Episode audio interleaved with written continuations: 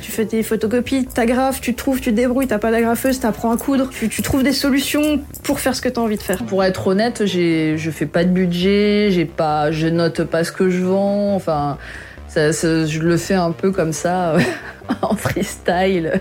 Les fanzines, c'est aussi un domaine pour les obsessionnels. hein. C'est pour ça que c'est fan. hein.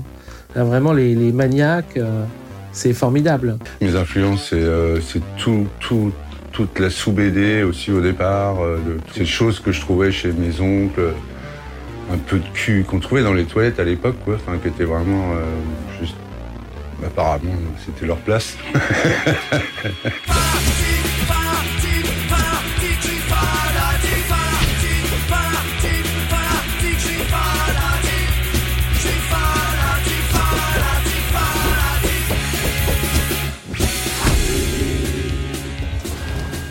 Bienvenue, merci d'être à l'écoute de Fanzina, le podcast consacré à l'univers et à l'histoire des fanzines en France que j'ai le plaisir de présenter. Je suis euh, Guillaume Guardès et pour ce nouvel épisode, je suis allé interviewer Blex Bolex à l'occasion d'une exposition exclusive intitulée Démons et merveilles qui lui a été consacrée lors du dernier festival de bande dessinée de Colomiers qui est, j'en profite pour le dire ou le redire, un rendez-vous à noter dans son calendrier.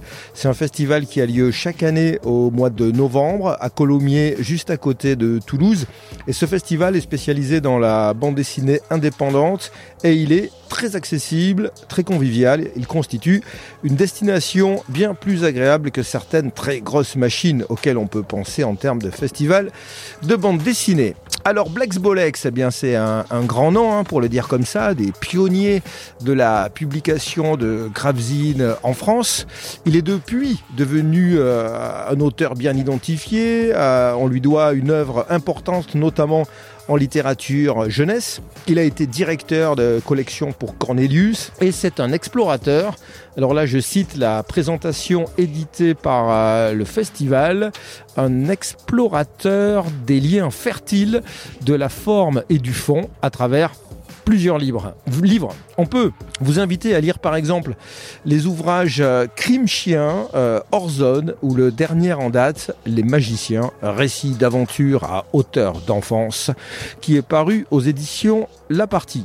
Alors bien sûr, j'ai euh, sollicité Blex Bolex déjà parce que son travail est admirable à mes yeux et que je voulais qu'il nous euh, raconte ses euh, débuts dans le domaine du, du fanzina, que ce soit en autoproduction totale ou en collaboration avec le dernier cri, CBO ou Chacal Puant.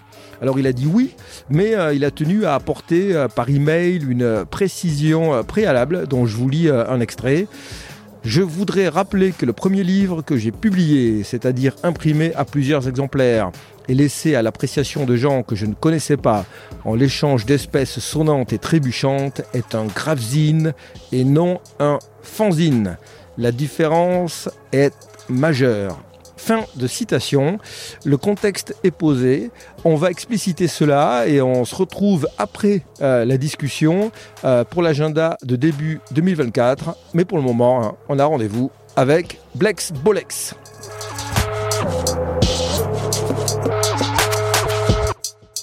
Blex Bolex, nous sommes ici dans le cadre d'un festival à Colomiers, à côté de Toulouse. Est-ce qu'il y a un- une importance à se déplacer, à continuer à se déplacer, à aller à la rencontre des gens qui apprécient euh, le travail qu'on a fait, et éventuellement de le montrer dans le cadre, on peut appeler ça d'une petite rétrospective, en tout cas un aperçu euh, de la carrière, puisque c'est l'objet d'une exposition qui est ici euh, au centre même, au cœur névralgique du festival. Alors euh, oui, c'est important de le faire euh, à l'occasion. Déjà parce que une grande partie de cette production n'est n'est pas connue. Ça me permet aussi de, de de prendre du recul par rapport à ce que ce que je fais moi-même. Je cours pas tous les festivals. On va dire que la partie dédicace c'est euh, un peu un peu difficile, un peu long, mais euh, aller à la rencontre du public, c'est aussi un, un retour pour moi qui est important. Oui. Pour euh, envisager votre biographie, je me suis basé sur des éléments biographiques publiés par euh, l'éditeur Cornelius. On y lit que tout a commencé par une enfance paisible dans le Cantal. Alors ce sont des informations justes. Ce- sont des informations exactes. La, la- la suite est moins exacte. Mais oui, oui, j'ai- grandi dans la campagne. J'ai eu une, une enfance tout à fait heureuse. Ce matin, il y avait une, une rencontre, une masterclass, comme on dit parfois, et puis on a pu y découvrir, euh, par le biais de la vidéoprojection, un document qui correspond à cette époque d'enfance paisible, je suppose, vers l'âge de 12 ans. C'est un, un document qu'on peut pas voir dans la, dans la rétrospective. Peut-être en avez-vous un exemplaire à la maison. On voit une, un- alors je tente une description, un dictionnaire, un gros lexique, un livre-objet, sans doute tirage à un, tiré à un exemplaire, enfin fabriqué à un exemplaire. Ce dictionnaire un peu cryptique est agrémenté de fausses photographies, de cartes, tout un univers, etc. Donc c'est un peu la première réalisation de- d'objets livres ou de livres-objets. En, en fait, euh, je, pense qu'à cette période, j'ai essayé aussi de faire de la bande dessinée. Et puis il s'est passé ce truc-là qu'on a avec un copain, on a inventé une série de, mots. Et ça, devenait euh, si, important qu'on s'est senti euh, de, le compiler. Donc en fait, mon exemplaire est un exemplaire unique, mais mon copain avait le sien. Donc en fait, euh, même s'ils n'étaient pas identiques, euh, il y avait en tout cas une bonne partie du corpus euh, qui se retrouvait là-dedans. Il a été recopié à la manière des moines copistes. Ensuite, il y a euh, l'aventure. Ben, la, fameuse bio Cornelius parle de la, ville et de la modernité, de son appel. Les deux villes, c'est Angoulême puis Paris. Et là, je continue à citer, Blex Bolex se fait quelques amis qui l'initient aux arcanes de la sérigraphie. Alors, qu'on peut parler là de l'apprentissage d'un métier? Alors pas immédiatement, c'était surtout l'apprentissage d'un médium parce qu'en fait il n'y avait pas, euh, il y avait pas, pas réellement de- d'enseignants. On a eu une sorte d'initiation à la sérigraphie et après il fallait se débrouiller tout seul, en gros, comme des grands. Et euh, moi j'aimais pas du tout la sérigraphie, je trouve ça bruyant, puant. Et euh, mais c'était euh, la meilleure façon d'obtenir de la couleur. Et en plus effectivement euh, la sérigraphie permet de tirer en très grand format avec des coûts euh, raisonnables, on va dire, et, un travail euh, raisonnable aussi. Et donc, euh, il m'est apparu effectivement qu'on pouvait tirer plusieurs images en même temps, ce qui déjà pouvait donner envie de, refaire du livre et que je ne savais pas à l'époque, mais ce qui s'appelle Gravesine donc. C'est ça, cette période, on va dire début des années 90, correspond euh, au passage à la à l'auto-édition, on employer ce mot, à la primo-publication, pour rester un peu euh, dans le vocabulaire pédant, c'est-à-dire concrètement les premières expériences de diffusion euh, bah, au-delà du cercle de son pote et soi-même. Oui, c'est une super expérience et en fait la première chose que, que j'ai vendue, parce que c'est aussi, ça fait partie du truc, c'était une affiche pour, pour une exposition, donc j'avais fait l'affiche. Alors c'était une, exposition, on va dire, art contemporain. L'affiche que j'avais faite n'avait rien à voir, c'était assez particulier, on va dire assez destroy en fait. Et c'est euh, les seules choses qui se sont vendues sur l'exposition. Donc quelque part, ça a été une, leçon pour moi et mes copains artistes, d'une certaine façon. C'était assez drôle.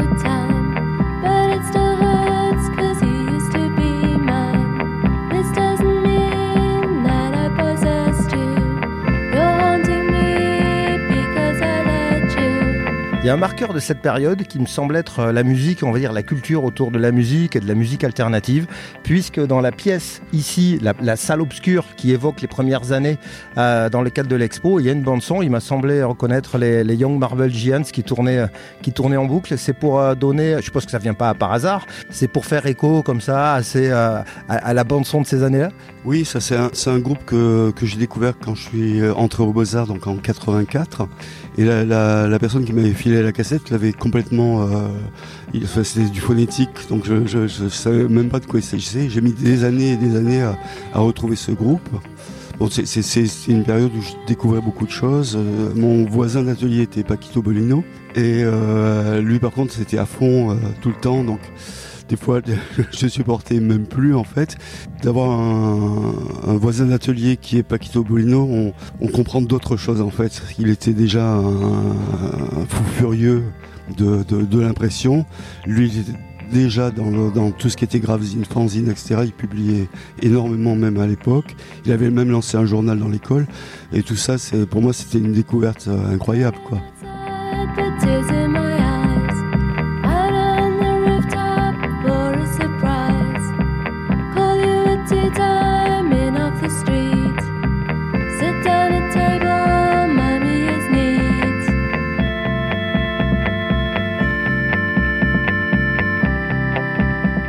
On a parlé de découverte euh, musicale notamment. Évidemment, il y a, lorsqu'on appelle, le terme peut être désobligeant quand on est un artiste et surtout un artiste affirmé, mais ce qu'on appelle les influences, en tout cas les inspirations, au sens d'être inspiré par le, souffle de l'artiste.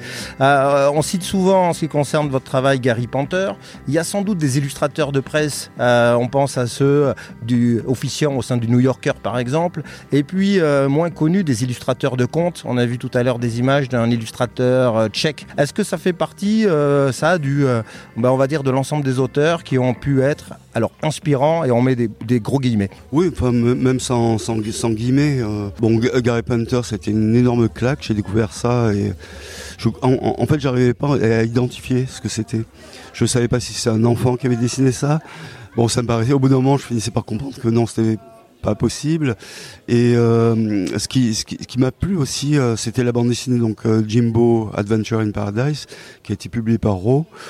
Et c'était la diversité de styles et cette espèce d'humour très explosif en fait, avec des scènes qui sont qui sont cauchemardesques mais qui sont magnifiques. La mise en page est incroyable et ça ça fait plus que m'inspirer, ça m'a carrément influencé et, et au départ peut-être un peu trop. C'est le risque. Ah, il me semble qu'il y a une notion de comment dire de superposition et de remix alors d'influences diverses. Là on, vient d'en citer mais on peut rajouter euh, euh, des notions d'architecture de la recherche sur la lettre de typographie le dessin de presse la bande dessinée le pop art la littérature noire un peu plus tard peut-être les livres pour enfants l'affiche. Alors est-ce qu'on est, hors sujet si on parle d'art de la superposition? Non, c'est pas, c'est pas du tout, euh, pas du tout hors sujet parce que d'une part, on va dire euh, cu- culturellement, je, viens des années 80, je commence à être un peu âgé. Euh, culturellement, il y avait de recevoir toutes ces choses-là qui étaient entièrement nouvelles pour moi parce que j'échappais d'une certaine façon à l'autorité de mes parents. Donc de, lire William Burroughs, non, c'est pas anodin. Mais euh, en fait, d'essayer de les faire coïncider, de les faire euh, comme comme si je devais m'expliquer le monde à moi-même à travers ces choses-là. Donc effectivement, récupérer euh, des, des éléments et C'est plus l'assemblage en fait que que la superposition. Mais ça fonctionne comme ça aussi. C'est un feuilleté quoi. Au sujet de, des thématiques, de l'arrivée des personnages, si on compulse les, les premières auto-éditions avec des tirages très courts, euh, pardon, très restreints, 10 exemplaires, 50 exemplaires, on voit des variations, des, des réécritures de, de contes classiques, Trois petits cochons, Boucle d'or euh, et les trois ours. Bon, évidemment, dans des versions particulièrement euh, dynamitées. Euh, Est-ce que euh, ça veut dire que euh, ben, le, le conte est un type de lecture qui n'a qui a jamais quitté vos bibliothèques? Oui, j'imagine, je m'en souviens plus, je devais être trop petit, mais j'im- que mes parents m'en ont lu, etc. Mais c'est, il y a, y a- y a du- en fait, il y a deux choses dans, dans, dans, les gravesines, donc euh, que j'ai que j'ai fait au début. C'est eff- effectivement euh, avoir une structure forte, des, personnages déjà existants qu'on n'a pas besoin d'expliquer.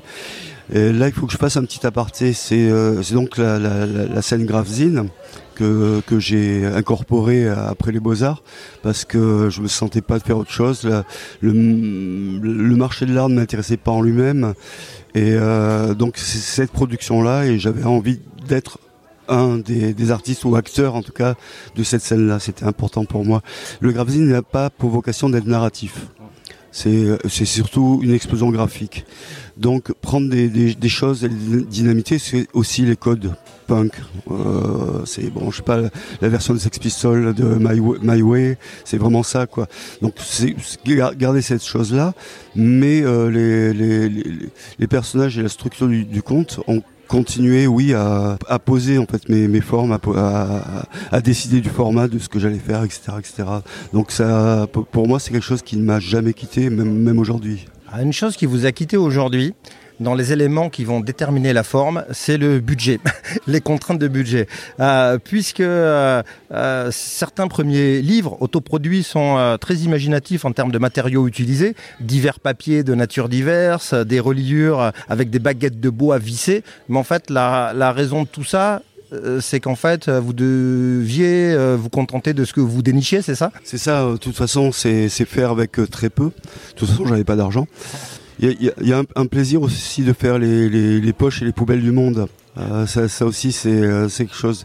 Et là, on peut découvrir des, des, des, des mines d'or en fait qui sont qui sont enfouies, qui sont pas qui sont pas utilisées.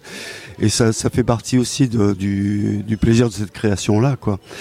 Euh, après, si je pouvais avoir accès à une très bonne machine, bah, j'utilisais la, très bonne machine, mais c'est pas. euh, je, je, je voulais être capable aussi de faire sans, quoi. C'est et donc j'ai fait un livre, par exemple, qui est fait entièrement au pochoir.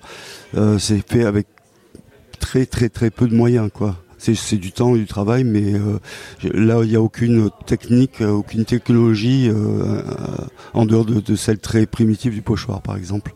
Alors si on cherche les noms des premiers éditeurs, on va tomber sur des noms comme Le Dernier Cri, Chacal Puant, euh, plus tard Les Requins Marteaux, Cornelius. Alors je suppose que tout ça a été progressif, mais est-ce que là vous êtes rentré dans le, on va dire, dans le monde de l'édition avec des vrais contrats ou bien c'était juste des deals entre potes, on, se tapait dans la main, euh, on trinquait avec les, avec les bières au bar et puis c'était parti pour un livre.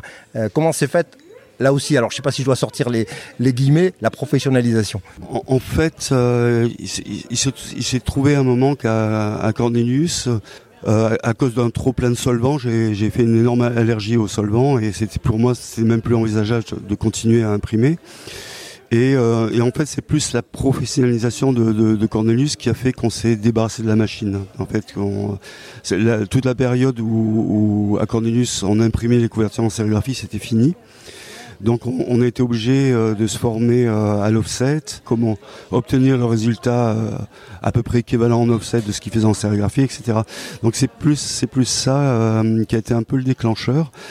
Et ensuite, euh, le, le fait de me faire publier par quelqu'un d'autre, parce que par exemple les bouquins qui sont faits sous le label Dernier Cri, c'est moi qui les ai imprimés, reliés, etc. Et en fait, j'avais accès aux machines euh, gratuitement contre un certain nombre d'exemplaires de- du tirage, quoi. Euh, le, le- le moment où j'ai plus accès du tout à, à une machine, en fait, euh, c'est Philippe Huget, les éditions euh, CBO, c'est lui qui m'a proposé, et à ce moment-là, j'avais un éditeur. Et là, ça change tout, tout, le rapport au truc. Donc, euh, c'est quasiment à cette période que pratiquement j'arrête de faire du, du graph-zine, quoi. Il y a une autre, euh, un autre type de support, c'est la revue. J'aimerais qu'on puisse évoquer euh, les participations aux revues. Alors je pense à certaines revues qui tirent vers le fanzine, en tout cas dans l'esprit, hein, euh, type euh, Popocolor, et puis euh, ensuite Fusée. Euh, Est-ce qu'on est là toujours dans un esprit que j'appelle fanzine, c'est-à-dire contributif, ou bien on est plus ben, un illustrateur de presse, et puis je travaille pas pour le fisc, hein, mais où on travaille en échange d'une rémunération? Là, non, c'est essentiellement du copinage. C'est-à-dire que effectivement, quelqu'un, ça peut être, ça, je sais pas moi, euh, Stéphane Lorguet par exemple, qui, qui vient me voir et dit voilà, j'ai, euh, t'aimerais pas faire des, des, des pages pour la monstrueuse par exemple, ça s'appelait comme ça à l'époque, ça, son, son, fanzine, parce que même si c'était très bien imprimé, c'était quand même du fanzine avec de très bons artistes, mais c'est pas la question, c'est du fanzine quoi. Et euh, tout- toutes ces contributions là, euh, bah, en fait on est content. Donc euh, quand on nous le demande, on, on le fait.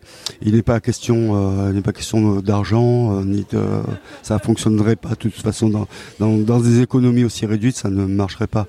Après, euh, on, on devient professionnel quand pour un cer- certain contrat, on accepte de faire une commande qui est par contre très précise. Mais là, on échappe totalement à, ce, au- à ce domaine et à ce sujet, quoi. Alors j'avais eu peur quand, quand j'ai pris contact et que j'ai été euh, entre guillemets cadré sur le, le distinguo entre euh, fanzine et gravzine. J'avais eu peur de me trouver éventuellement en, en présence d'un auteur. Ça arrive parfois qui n'assume pas ses premiers jets, ses créations de jeunesse, peut-être parce qu'il y a une évolution du trait, du style, euh, du propos éventuellement. Mais en fait, il me semble pas du tout, puisque dans l'expo, euh, il y a une représentation des, des premières œuvres. Elles ont été évoquées lors de la table ronde. On les a vues en vidéo. En vidéoprojection. Donc c'était juste un, un souci de redéfinir les choses, de, de commencer par un rappel d'un distinguo, alors qui qui est le vôtre, puisqu'il va varier selon les interlocuteurs, hein, d'un distinguo entre, on va dire, euh, fanzina et gravzine, puisque gravzina n'existe pas. Le, le, le gravzine et le fanzine sont deux choses très différentes. C'est ce que je, je disais dans le, le, petit mot que je vous ai envoyé. C'est effectivement la, la, la, la base du fanzine, c'est les fans. On, est fan de quelque chose et on veut échanger autour de ça. C'est-à-dire qu'il y a, il y a une thématique, il y a euh, un moyen d'expression qui est préféré et où on parle, où on exprime cette, chose-là. On est amateur, on est amant de quelque chose, quoi. Alors que le, le, le n'est tourné que sur lui-même, il n'existe que pour lui-même, et il a sa, propre définition, quoi. Donc ce que je disais, c'est qu'il y a, des fanzines sur le gravzine, mais il n'y a pas du gravzine sur les fanzines, ça n'existe pas, quoi. C'est donc ce sont, des choses très très très différentes. Même si euh, l'énergie éventuellement qui va être produite est la même, quoi. C'est pas, c'est juste, c'est, pas la même destination, quoi. Alors, euh, pas pour faire une joute, hein, mais pour, pour apporter un élément actuel, euh, les élèves en école d'art, par exemple, parlent de fanzine maintenant pour euh, le support de leur publication. Il y a même des travaux organisés par les professeurs qui s'appellent atelier, workshop, hein, workshop fanzine, ce qui voudrait dire que bon, le terme fanzine a euh, évolué et puis désigne, serait devenu une espèce de terme générique pour désigner toute cette activité qui ressortirait de la micro-édition. Voilà, voilà, voilà, voilà. Bah, euh, moi, je, je trouve ça dommage. Euh, Franchement, parce que euh, la, micro-édition, la petite édition, l'édition à compte d'auteur, ce sont des choses particulières aussi. Donc on peut avoir le, désir d'avoir cette production, parce qu'elle sera très difficile à obtenir de manière professionnelle et rémunérée. Mais euh, ça, par contre, je trouve très dommage parce que le, le, le, le fanzine peut être quelque chose de, de très bien, de très noble, et on on peut pas le, le je, je veux dire on peut pas le gâcher dans une, une production de livres d'artistes. C'est quelque chose de très particulier le, fanzine et euh, de hautement respectable. Donc il faut respecter ça. Et quant au, au est-ce que les, les, ce que je vois, parce que je regarde la- encore toujours la, la petite édition, c'est est-ce que c'est encore du, grave, du gravzine par contre? Ça dépend des cas. C'est euh, c'est- c'est une question, c'est ouverte. C'est pas parce que je, je n'en fais plus que ça n'existe plus. Au contraire, il y a beaucoup d'artistes, de jeunes artistes qui s'expriment soit par la voix du gravzine, soit par la voix du fanzine. Et c'est c'est une scène qui est extrêmement vivante et qui bouge beaucoup et qui a, à mon avis, toujours la même énergie, la même raison d'être. Alors je vais conclure en allant piocher dans le même élément qu'au début de notre conversation, les notes biographiques de l'éditeur Cornelius, euh, en faisant référence au fameux euh, premier euh, ouvrage auto-édité, peut-être ou édité par le dernier cri, hein, peut-être Uburu, peut-être Disaster Boy, voilà tout ce tout ce corpus-là. Il est mentionné que ce sont des ouvrages. Alors je cite que quelques collectionneurs se sont arrachés avec des intentions spéculatives. Alors je suppose que c'est ironique, évidemment. Je suppose qu'à l'époque, il n'y avait pas d'intention de se faire de, de l'argent, en tout cas, ou peut-être à peine un peu d'argent de poche, on va dire, avec ces, ces éditions-là. Mais il y a une question sérieuse derrière tout ça.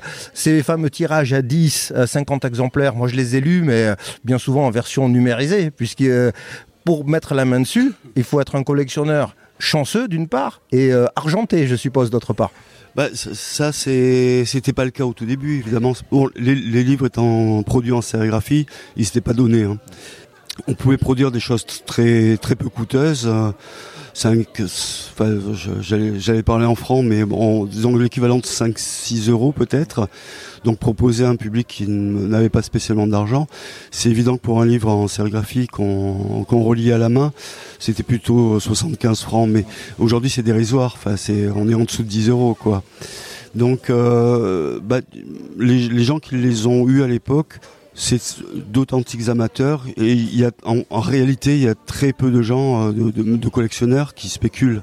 Très très peu, c'est parce que parce qu'ils aiment ça, ça, les intéresse, ça les amuse, et surtout à l'époque, c'était pas c'était pas un, lo- un loisir très coûteux en fait. Pour en réalité, il y avait maintenant effectivement, euh, ces choses sont devenues rarissimes.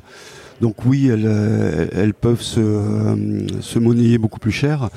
J'en profite aussi d'une certaine manière. Ça, ça, ça m'arrive de retrouver un exemplaire, de dire waouh, euh, ok, ça je, ça je vais le présenter dans telle librairie ou tel tel endroit et euh, je trouverai acquéreur quoi.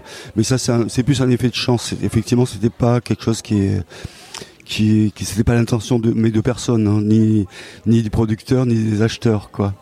C'était- comme c'était comme ça tout simplement. C'était une, une chance à saisir pour pour tout le monde en réalité.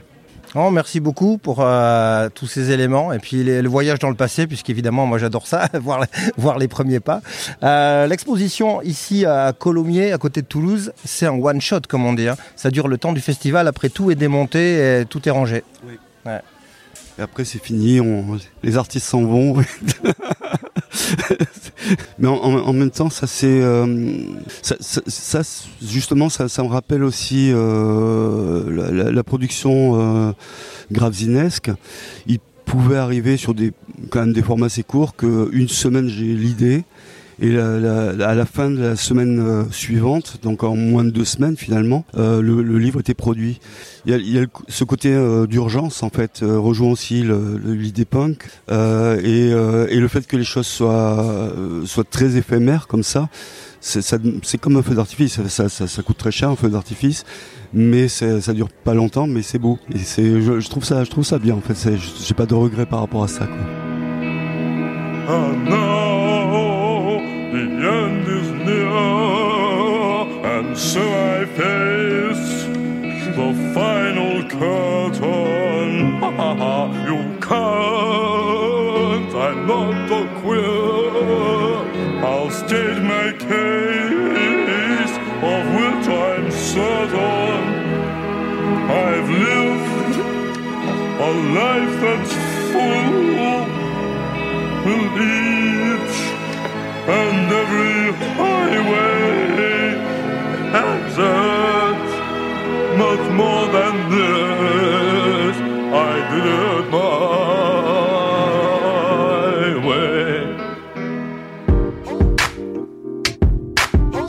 Je vous partage cette pépite qu'est l'agenda pour une vie wow. Je vous montre son contenu, en quoi il est différent de tous les autres agendas que vous connaissez.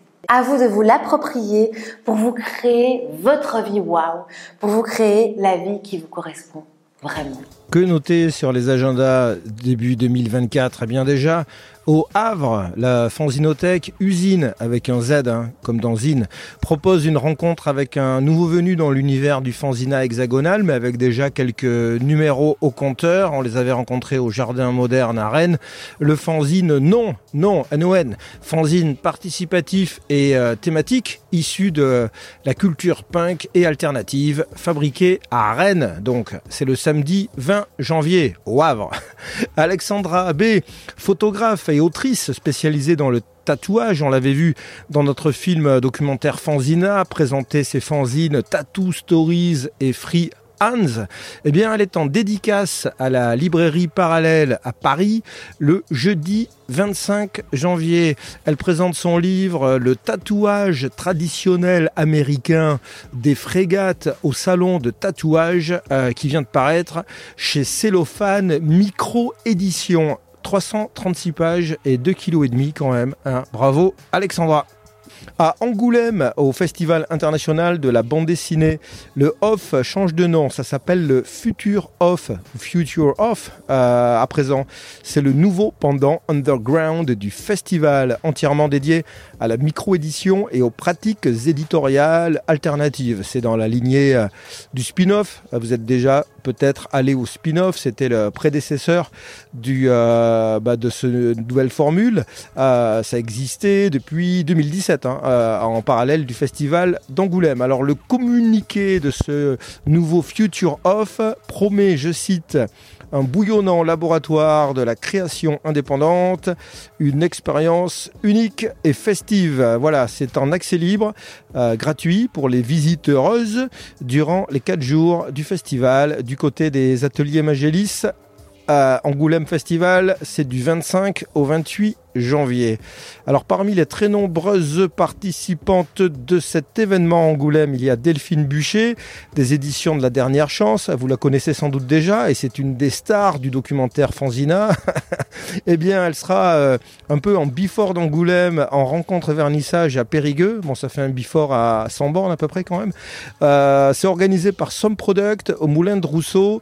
C'est gratuit avec apéritif et buffet offert. Ils savent recevoir à Et à propos des, des témoignages et des stars du film Fanzina, on se souvient de Marsu qui nous avait raconté euh, dans le film avec humour hein, le rôle des fanzines dans le développement euh, du groupe Berrurier Noir, eh bien, on peut signaler l'exposition Paris, même pas mort, archives de Berrurier Noir, 27 février, 28 avril. Ça sera à la BNF, euh, la bibliothèque François Mitterrand à Paris, avec autour du groupe Berrurier Noir des affiches, des archives, des dossiers de presse, etc. Et puis, on peut s'attendre évidemment des, des présentations de fanzines. Euh, totalement euh, différent, euh, autre ambiance pour ceux qui apprécient le fanzine comme support euh, de poésie, de l'art poétique, une manifestation intitulée Place aux Alexandrins et aux fanzines. Ça, c'est du, euh, c'est le week-end du 2 et 3 mars à Pouldergat dans le Finistère, en Bretagne donc.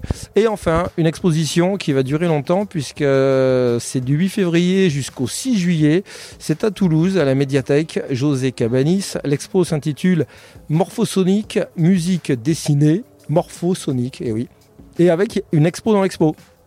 L'expo dans l'expo est intitulée Distrographie, art graphique et musique dans les fanzines. Ça, ça sera au pôle musique et art de la médiathèque, au troisième étage pour être précis. Et c'est proposé par euh, les musicophages et le Magma. Le Magma, c'est le musée des arts graphiques et musiques actuelles. Voilà, pour Morphosonique, Distrographie, Magma.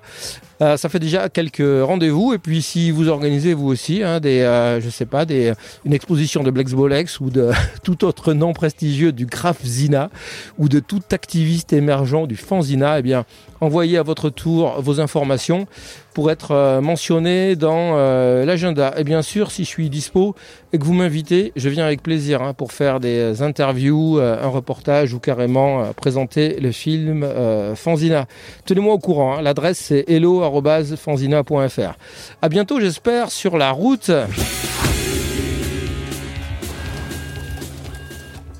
Appel à l'action. Si vous avez apprécié ce programme, n'hésitez pas à le partager. Vous savez que le bouche à oreille, hein, c'est le, le principal canal de diffusion, enfin le bouche à oreille euh, numérique. Si vous nous écoutez en podcast hein, sur euh, votre appli de lecture, euh, mettez des étoiles, mettez des commentaires. Bah déjà, je les lis tous et j'en tiens compte. Pour en savoir plus, rendez-vous sur le site fanzina.fr.